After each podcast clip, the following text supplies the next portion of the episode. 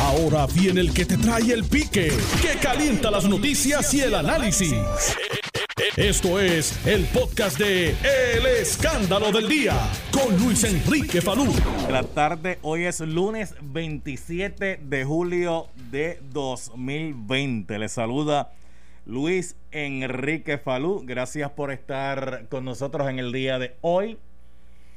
Sí, Michael, hace un tiempo atrás, el 27 de julio, era un día feriado donde se conmemoraba la vida del doctor José Celso Barbosa.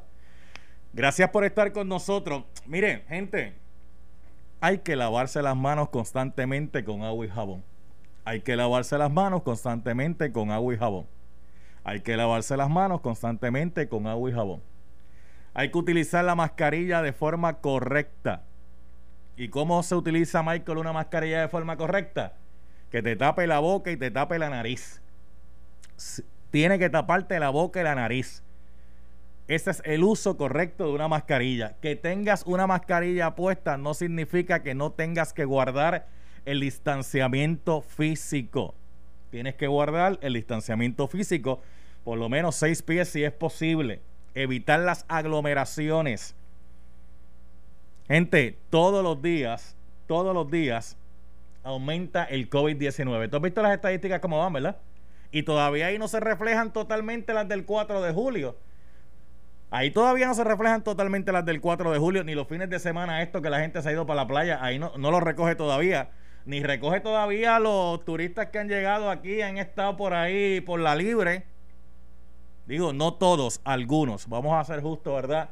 También eh, con esto, porque la gente le ha echado la culpa a Raimundo y todo el mundo, y no son todos los que están, ni están todos los que son. Pero bueno, el COVID-19 no detiene las guaguas negras. Good morning, FBI.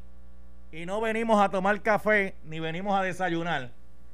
Sí, porque ellos madrugan, pero no es porque, no es porque visitan a nadie para que les haga café ni desayuno esta vez se metieron a la residencia del representante Nelson del Valle. Fueron allí, hicieron un allanamiento, varias guaguas negras en el lugar allí, eh, bloquearon la entrada, solamente estaban permitiendo eh, entrar y salir a los residentes mientras llevaban a cabo la visita. La visita. Donde se llevaron, mira, el teléfono celular del representante. Mucha gente se preguntará por qué se están llevando los teléfonos celulares. Pues mire, usted sabe que cuando los agentes federales, el Buró Federal de Investigaciones, lleva a cabo allanamientos, en los allanamientos pues se llevan eh, lo que ellos entienden eh, puede constituir evidencia.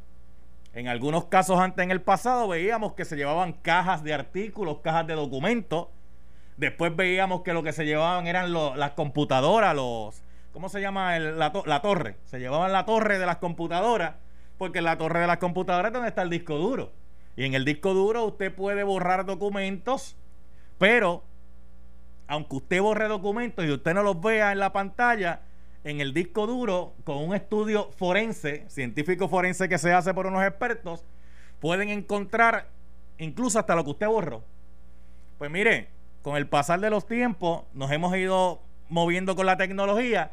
¿Y qué es lo más que usa la gente hoy en día de manera digital? El teléfono celular, la unidad móvil.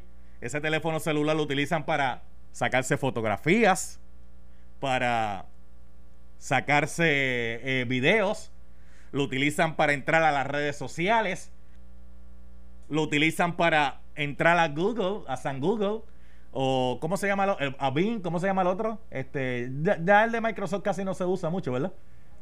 Yahoo, sí, pero Yahoo ya, tú sabes, la gente entra ahí a buscar información, la gente envía mensajes de texto y recibe mensajes de texto, la gente utiliza aplicaciones eh, para fotografiar documentos y convertirlos en PDF y almacenarlos en su teléfono, la gente utiliza el WhatsApp para enviar y recibir mensajes, documentos, audios, videos utilizan Telegram y otras aplicaciones que hay.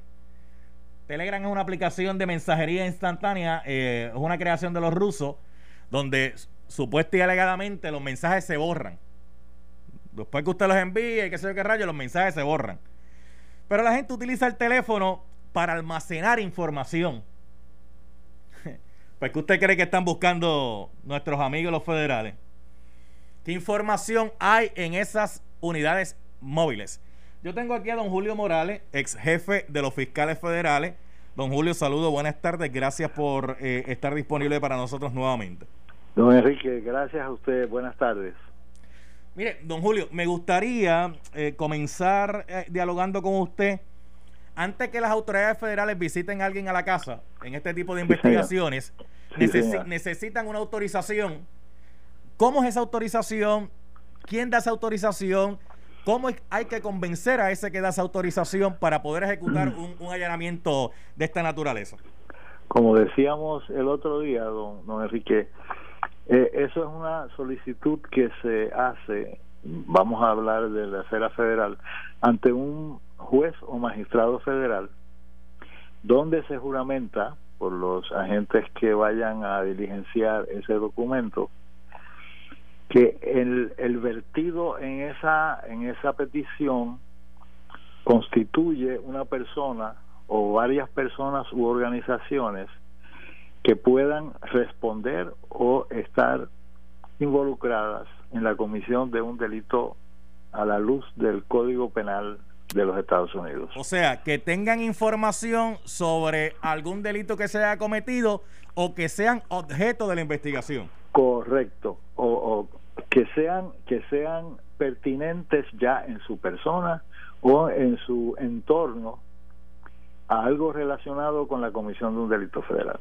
O sea, don Julio, para los federales poderse llevar esos teléfonos celulares, en el caso de la representante María Melero Charboniel fue el teléfono celular de ella y el de su esposo.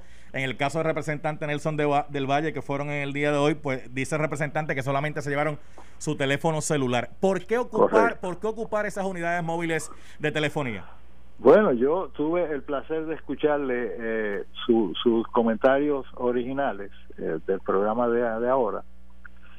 Y lo que usted decía, yo lo voy a reafirmar el teléfono hoy día es el depositario de nuestras vidas pasadas, presentes y futuras, en todo lo que concierne al desplazamiento de mi persona delante de otros por control eh, remoto a distancia y que sea hablado o transferido documentos. Todo lo que se haga de manera electrónica está en ese teléfono. O sea, yo, entré, yo, entré a comprar a una tienda por internet y esa transacción queda registrada ahí.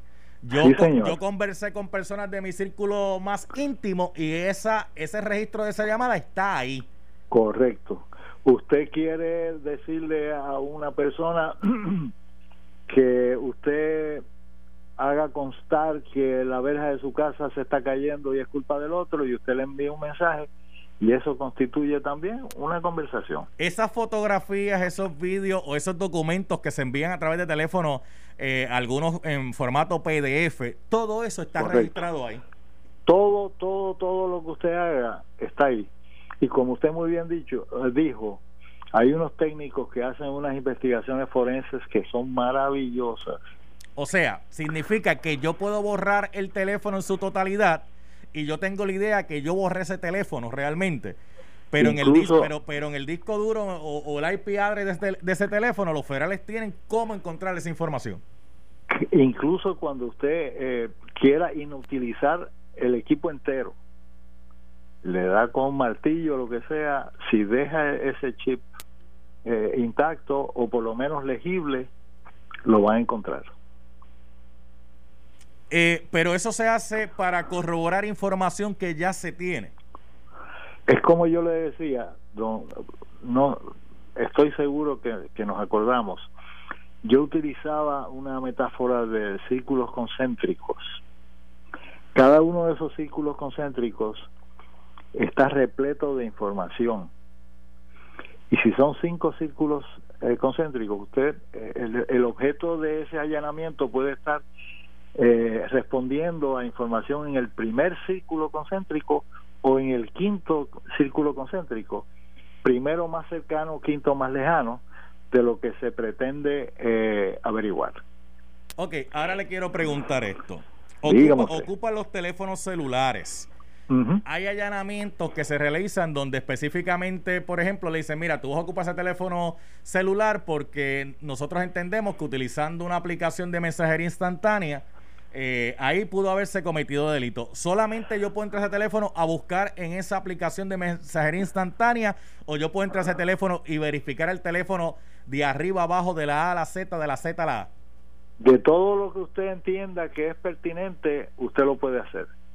De todo lo que usted eh, entienda, eh, entienda que no es pertinente o el tribunal entienda que no es pertinente, usted no lo puede hacer. Pertinente a esa investigación que se está llevando a cabo pertinente a esa investigación, pero los círculos concéntricos están llenos de información y el técnico que hizo la, el, estudio forense averiguó que hace cuatro años eh, nosotros estábamos investigando a X, Y Z y la, y la investigación se estancó porque no había más información y a lo mejor aparece un pequeño atisbo de información de ahí y eso se incluye también en esos círculos concéntricos. Don Julio Morales, usted fue jefe de los fiscales federales. Sí, señor. Yo le pregunto, estamos en un proceso de un año eleccionario y mucha gente pues siempre que hay un año eleccionario pues plantea, mira, habrán investigaciones o no habrán investigaciones. Hay una máxima que existía antes que en año eleccionario pues si hay investigaciones corriendo se deja que pase, pasen las elecciones para que después no haya una alegación de que los federales intervinieron o dejaron de intervenir. Correcto. En, e, en este momento vienen las primarias que son el 9 de agosto y después vendrán las elecciones que son en noviembre. Mucha gente se pregunta por qué los federales están haciendo este tipo de intervenciones tan cercano al proceso primarista o tan cercano al proceso de elecciones. Digo, pero tampoco, tampoco no hay nada escrito que no lo puedan hacer. No, no, yo lo sé. Y, y, yo creo que siempre el gobierno de los Estados Unidos, en forma de diplomacia, le ha concedido a, a los eh, gobiernos estatales en las jurisdicciones locales la posibilidad de no interferir y no dar la impresión de que hay interferencia. Pero eso me trae a una metáfora que voy a utilizar ahora con su permiso. Imagínense que dentro de tres días mi familia y su familia se va a reunir para cenar. Y uno de los platos que se va a, a degustar exige que usted lo ponga a marinar, que lo deje eh, temperatura ambiente, que lo lleve a la, a la nevera, lo que fuera. Pero ese plato no se va a degustar hasta que nos sentemos en la mesa. La información que están recopilando hoy no quiere decir que mañana o pasado va a ser objeto de una noticia de primera plana. Sencillamente están preparando los platos ahora y puede que esos platos tengan que esperar un tiempo para degustarse. ¿Cómo lo traducimos esto? ¿Cómo lo interpretamos?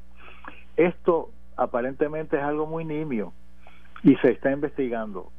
Sabrá Dios cuándo esa investigación salga a la luz pública, si sale, en forma de acusaciones formales de gran jurado. Esto no quiere decir que dentro de 90 o 120 días nosotros vamos a ver algo relacionado con estos con estos allanamientos. ¿Por qué se da el allanamiento ahora? Porque de esos círculos concéntricos se obtuvo información que nos indica que debemos de movernos con premura para que alguna evidencia se sepa, ya sea inculpatoria del dueño o sea inculpatoria de otros, ya sea exculpatoria del dueño o exculpatoria de otros. Y por eso es que y por eso es que ahora pues vemos una unos allanamientos. Licenciado Julio Morales, jefe de los fiscales federales. Esto que ha salido hasta ahora se plantea que la investigación podría ser por empleados fantasmas o que podría ser por unos empleados a los que se les estaba pagando una alta suma de dinero para la posición que estaban realizando, entendiéndose que posiblemente podrían estar devolviendo parte de la compensación, o sea, como un kickback. Ok, yo te contrato, yo te pago 5 mil pesos mensuales, pero de esos 5 mil, realmente 3 mil son tuyos, me tienes que devolver 2 mil a mí. Digo, es, lo que se alega por algunos, no necesariamente significa que sea eso, es la alegación que hay ahora mismo. Eso es especulación, especulación que ahora mismo según los, eh, los partes del periódico, pues no tienen fundamento. Eh, es que se está pensando en voz alta. Y se está pensando en voz alta porque en casos anteriores que han llevado las autoridades federales, ha sucedido. Ha sucedido el caso de que un empleado lo contratan por una cantidad de dinero, pero realmente no es esa cantidad de dinero que recibe, sino recibe una parte y tiene que dar un kickback. Ese es el, ese es uno de los de los esquemas clásicos de personas que ocupan puestos públicos. Y posiblemente habrá alguien que diga, mira, para el trabajo que yo hago me están pagando 5 mil, pero realmente son 3 mil, yo tengo que devolver 2 mil, la persona dirá, chacho, 3 mil son buenos, olvídate de eso, yo, yo cojo los 3 mil aunque tenga que dar 2 mil. Exacto, sí, no, no, así mismo es. Pero eso es un delito. Eso es un delito, eso, es un delito. Si eso fuera el caso que están investigando, ¿verdad? Al igual que, claro. al igual que sería un delito pagarle a alguien por un trabajo que realmente no está realizando o no, o no ejecuta.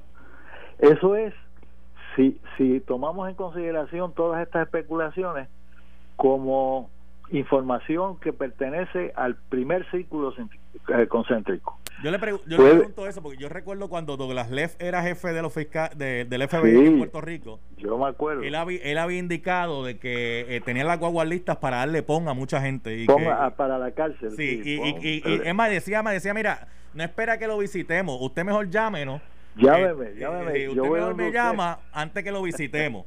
Y mucha, y mucha gente se preguntó, oye, Douglas, Douglas Leff cuando fue jefe del FBI, en un momento, bueno, me acuerdo que dijo que, que el verano iba a ser un verano, digo, no dijo que verano era, y estamos en verano. Claro, claro. estamos en verano ahora, él no dijo que verano era, él no dijo si era el verano presume, del año pasado. Se presume que es este. Por, por eso, él, cuando, digo, cuando él lo dijo, uno esperaba que era el verano anterior, lo que pasa que él nunca dijo. pero si yo, si yo le pudiera decir algo, Ajá. Eh, en términos de investigaciones, todos los meses son meses de verano. Ay. Todos los meses son meses de verano, don Enrique. ¿Qué mensaje están enviando las autoridades federales? Ahora mismo. Sí. Yo creo que el mensaje que se está enviando es, mire señores, algo está sucediendo y en su día se sabrá si esto rinde beneficios últimos o no. Esa es la actitud o por lo menos esa era la actitud cuando yo tenía a mi cargo eh, conducir este, este, este, este, tipo de, de, de, sector del gobierno. Porque de verdad, eh, eh, todavía yo estoy seguro que se observa la máxima esta de que nosotros no queremos interferir con los procedimientos democráticos de ningún estado, de ninguna jurisdicción. Y por, por procedimiento democrático pues se debe entender como unas elecciones no que es el, esa es la joya de la democracia. Hay un amplio sector del pueblo que pide a las autoridades ya sean locales o, locales o federales que hay que limpiar la casa sí señor. Que hay que limpiar la casa. Y cuando la gente dice que hay que limpiar la casa es porque la gente sabe que en la casa hay mugre. Claro, claro, no, no, y, que, y que hay, hay, hay un, un, sentimiento de insatisfacción, de que, de que no se trata a todo el mundo con la misma vara, y eso, eso es penoso. Y si usted me lo permite, 30 segundos, yo le voy a decir algo que yo estoy estudiando a ver si se puede hacer. Yo creo que llegó el momento de nosotros estudiar en la constitución del Departamento de Justicia y legislar para que la sección de la Fiscalía, de lo que es el Ministerio del Pueblo para Asuntos Penales, se elimine del, del, de la agencia del Departamento de Justicia y se vaya a elección con unos eh, con, unas protecciones de, de esa ley para que el fiscal general se elija por un término fijo y no dependa de los vaivenes de, la fortaleza, de la legislatura, ni de, ni de nadie. Licenciado Julio Morales. Licenciado Julio Morales, ex jefe de los fiscales federales. Ese planteamiento que usted trae es bien interesante, porque aquí en Puerto Rico, una secretaria del Departamento de Justicia prácticamente, prácticamente fue votada porque eh, se sabía que iba a firmar unos referidos, donde esos referidos iban entre ellos uno hacia la gobernadora, la primera ejecutiva, o sea, la, licenciada Wanda Vázquez Garcet. Y, entonces cuando ella firma los referidos, antes o después, la realidad es que votaron a la secretaria de Justicia. Si el secretario de Justicia o el fiscal general, como usted me plantea, fuera una posición a 10 años, a 10 años y que fuera electo por el pueblo, sería distinta la cosa. Exactamente. Entonces, mire, yo no creo que el secretario de Justicia, por, por desgracia lo digo, yo serví bajo las órdenes de quizás el mejor secretario de Justicia que hayamos tenido en los últimos 40 años, que se llama eh, don el señor Soler Favale. Y, y comentábamos que en, eh, la, la, la relación que hay entre, entre secretario de Justicia y la fortaleza puede interpretarse como una, una, una interpretación de rehén. El secretario de Justicia hoy día es un rehén de la fortaleza. Y eso no se debe de permitir. Y créame, lo que yo escuché y leí de un mensajero que iba a radicar unos documentos y a última hora lo detienen, es algo que le debe de crispar eh, el, pelo a cualquiera. Don Julio Morales, licenciado, ex jefe de los fiscales federales, permanezca en línea, démonos cinco minutitos adicionales, déjeme hacer la pausa porque me llegó. Pero también le quiero preguntar sobre eso, porque hoy ha bajado una resolución de la oficina del panel sobre el fiscal especial independiente, donde le dicen no al lugar a una petición de desestimación que hizo la gobernadora a una investigación que está llevando a cabo eh, la oficina del panel de fiscal especial independiente. Y el panel dice: Mire, no procede en derecho. ¿Cómo yo voy a desestimar una investigación si aquí no ha habido acusaciones contra nadie todavía? Eso es como decirme: No, no, no, no me investigue, para eso ahí. Pero lo discuto con don Julio Morales al regreso y ya me invito, vamos a estar hablando también con la doctora Marieli González Coto aquí en el programa. Regresamos en breve. Estás escuchando el podcast de Noti1, el escándalo del día con Luis Enrique Falú. Mire, estoy hablando con el licenciado Julio Morales. Él es el ex jefe de los fiscales federales aquí en Puerto Rico. Y ya en breve voy a estar con la doctora Marieli González Coto. Pero voy aquí unos minutitos adicionales con don Julio eh, para entonces tocar el tema de la controversia con la oficina del panel del fiscal especial independiente y la gobernadora. Licenciado Julio Morales, está ahí nuevamente, ¿verdad? Sí, señor. Saludos y buenas tardes nuevamente. Gracias por estar con nosotros. Buenas tardes. Un placer. Mire, licenciado, le decía que la oficina del panel sobre el fiscal especial independiente presentó una resolución dando un no al lugar a una petición que había hecho el abogado de la gobernadora eh, solicitando la, desestimación, ¿verdad?, de la investigación que están llevando a cabo eh, en su contra y otros, aunque la oficina del panel del fiscal especial independiente ha planteado que pues no procede en derecho, porque ¿cómo van a desestimar una investigación que están llevando a cabo? No, eso, eso, eh, yo me imagino que el, licenciado Edgar Vega, que a, quien yo conozco y respeto muchísimo como persona y abogado, eh, ha hecho, ha hecho una, una petición para que existen récord. Si acaso hubiese necesidad de apelar, pues eso es una, un factor que siempre se toma en consideración. Es como si dijera que, que tenemos una hoja que tenemos que hacer antes de que el caso comience a, tomar más fuerza. O sea, que, que, prácticamente lo que está haciendo para, para ponerlo en récord. Sí, es, más bien pro forma que otra cosa. Ok, pero la oficina del panel sobre el fiscal especial independiente le ha contestado eh, con oh, una resolución planteando no al lugar. Claro, claro, y yo, y yo me imaginaba que eso iba a ser así. Don Julio, yo lo tengo que dejar ya, pero antes, antes de dejarlo, qué, triste es ver las instituciones de investigación, porque los hombres y las mujeres que dirigen estas organizaciones ahora vienen y van, van y vienen, pero las instituciones quedan ahí. Y entonces, para mí, yo estoy viendo como que, se está lacerando la imagen de, estas instituciones. Por eso, y, y eso no es bueno. Eh, en una democracia debe de haber siempre, en términos de seguridad pública, un ministerio que se ocupe de tratar de eh, aplacar la delincuencia. Y ahí entra, en ese factor entra el fiscal. Y los fiscales en Puerto Rico se han distinguido siempre por ser personas muy trabajadoras y muy éticas. Y, y sería penoso que lo que han logrado por muchas décadas las personas que han sido nombrados fiscales y han ejercido se pueda mancillar y eso no es bueno. No es bueno para la fiscalía y peor todavía, no es bueno para el, el ambiente de, seguridad y sosiego que, que, deseamos que deseamos tener que, que, que para eso es que son las instituciones de servicio público y, y no debemos de pensar que estos estos buenos eh, eh, funcionarios son rehenes de, de, nadie, ni de Fortaleza, ni de la legislatura, ni de los intereses particulares que puedan que puedan existir. Bueno, don Julio Morales, yo le agradezco, licenciado, que siempre está disponible para el programa.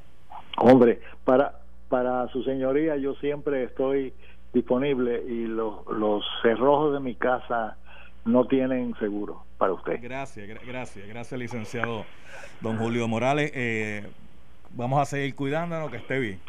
Como igual a usted, por favor. Y, y lo que usted dijo hace un rato de, de lavarse las manos, si, si salva uno de un contagio, es bueno. Sí, definitivamente, definitivamente.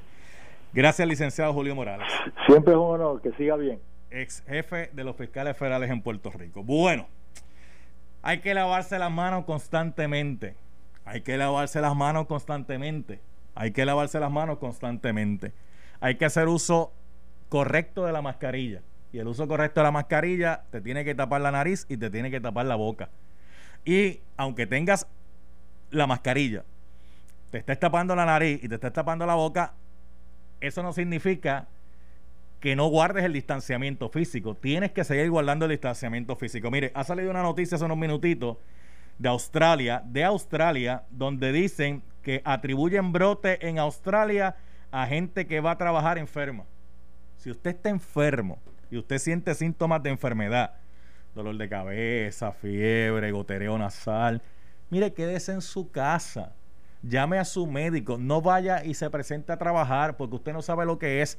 Puede ser que tenga el COVID, como puede ser que tenga cualquier otro tipo de enfermedad, pero si tiene cualquier otro tipo de enfermedad, no contagie a los demás porque así que se contagia el catarro, así que se contagian otro tipo de enfermedades.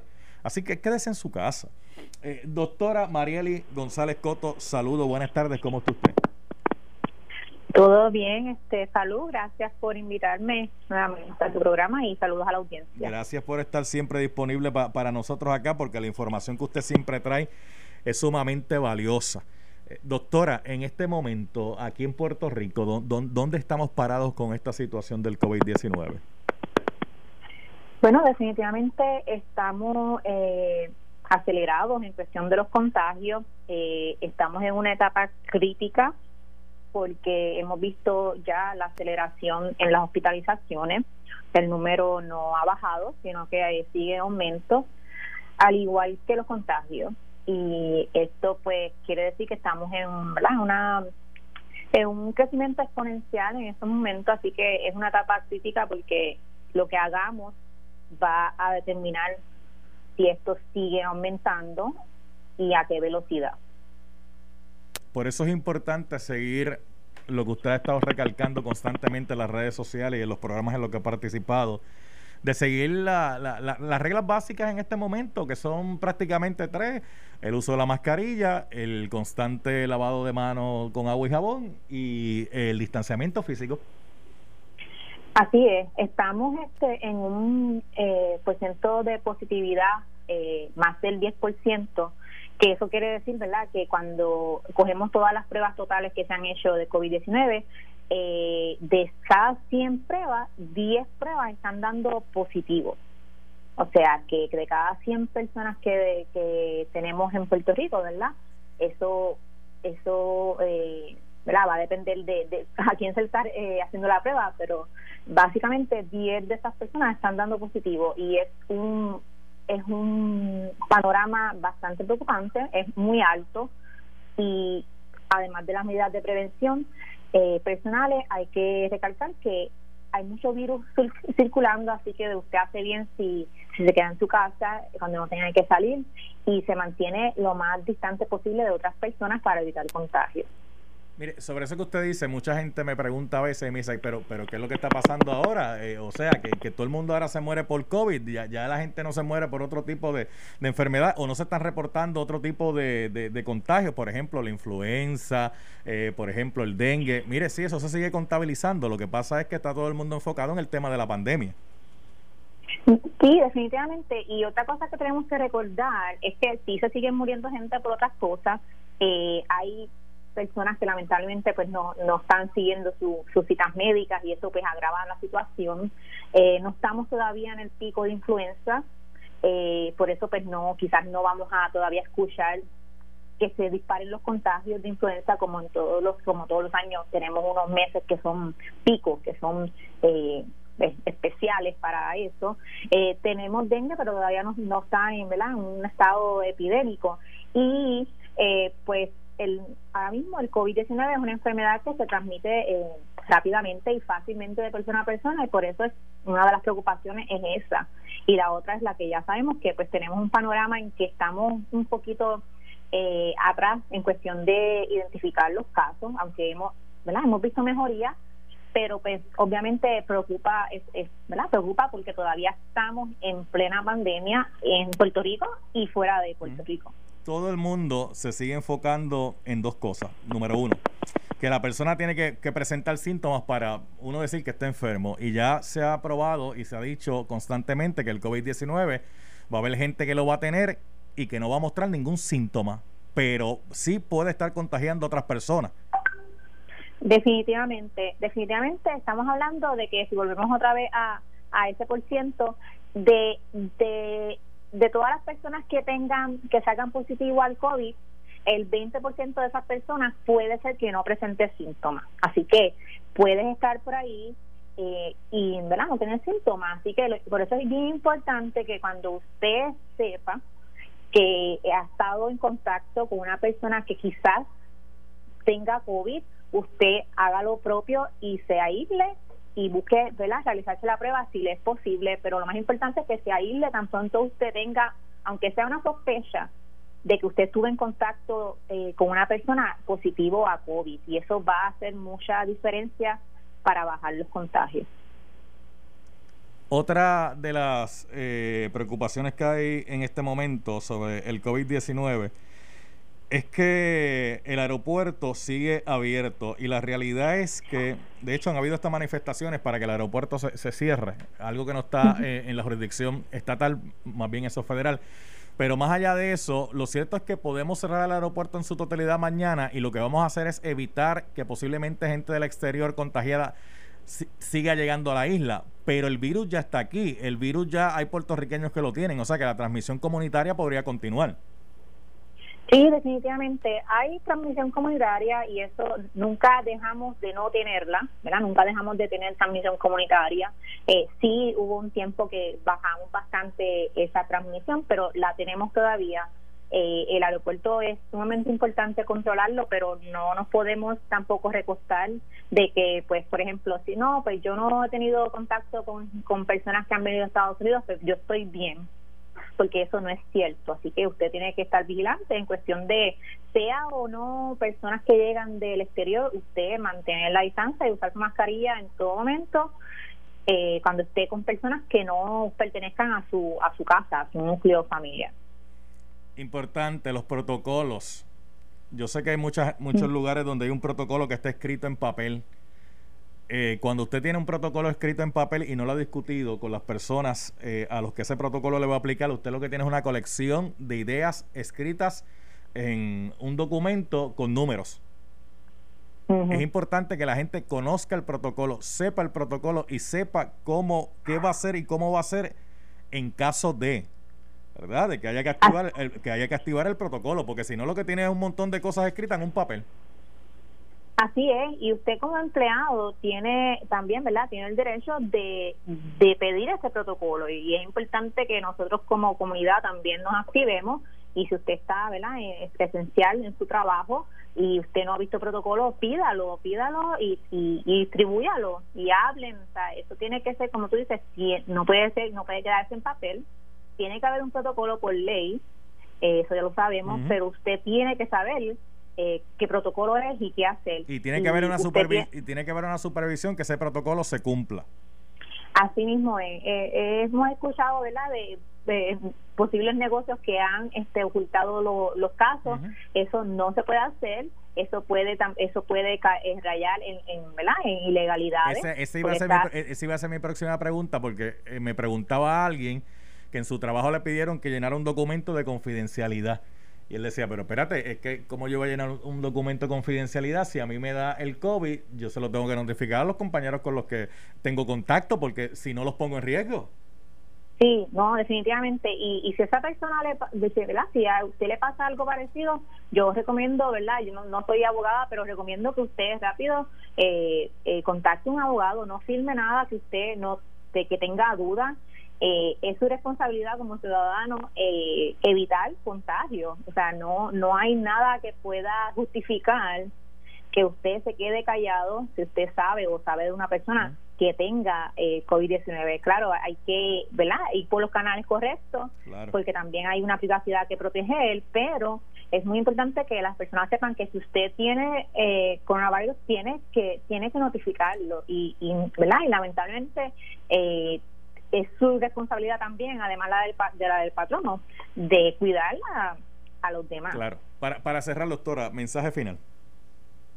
El mensaje final es que estamos en, en un en, una etapa crítica, está subiendo los casos no solamente en Puerto Rico, sino en el resto del mundo en muchos de los, de los países de todo el mundo, este, mascarillas sobre la nariz y la boca, siempre que esté fuera de la casa, evite los lugares cerrados, este no es el momento de estar en lugares cerrados, son sumamente peligrosos, trate de todos, de verdad, de siempre estar en lugares abiertos, distanciamiento y lavado de manos frecuentemente.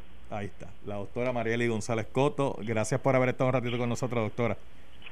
Gracias a ti por invitarme y buenas tardes. Igual, igual, buenas tardes. La doctora Marieli González Coto, siempre eh, con su amabilidad de estar con nosotros acá en el programa y siempre trayendo valiosa información. Eh, esto fue el podcast de Noti1630, el escándalo del día con Luis Enrique Falú.